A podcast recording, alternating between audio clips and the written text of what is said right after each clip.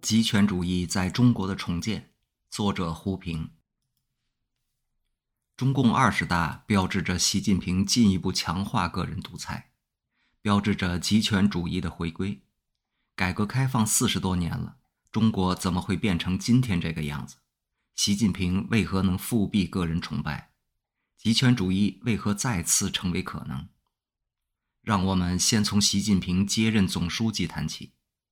其实，习近平之所以能当上总书记，完全是出于元老的误判，主要是江泽民、曾庆红一派元老的误判。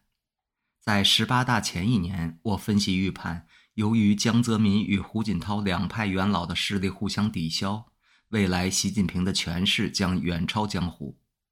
不过，在当时，一般人，包括中共的元老，主要是力推习近平上位的江泽民、曾庆红一派，都以为习近平会是一个比江湖更弱势的领袖。殊不料，习近平一上台就展现强势，元老们悔之晚矣。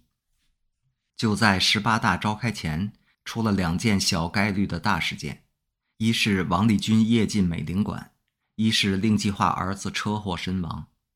这给习近平上台后以反腐败的名义强化个人权利提供天赐良机。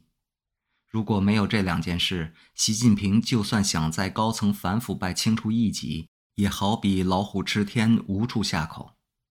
通过反腐败，江湖两派元老的势力都被压了下去，习近平要搞个人独裁便再无障碍。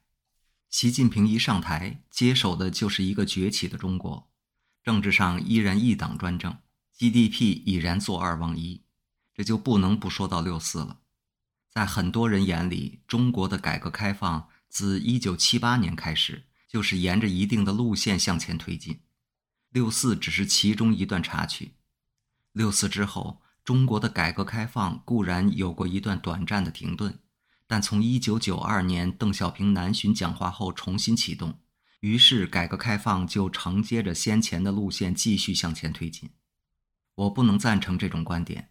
我要强调的是，六四是个分水岭，六四改变了中国，也改变了世界。六四不但阻断了中国的政治改革，而且把中国的经济改革引向歧路。和许多中国人和西方人的期待相反，在中国经济发展的巨大成功，并没有将中国引向自由民主之路，相反，它倒成了当局坚持一党专政、拒绝自由民主的最大资本。从邓小平到江泽民到胡锦涛，他们都是把中国经济发展的成功作为根据，用来证明当年六四镇压是必要的和正确的，用来证明一党专政是必要的和正确的。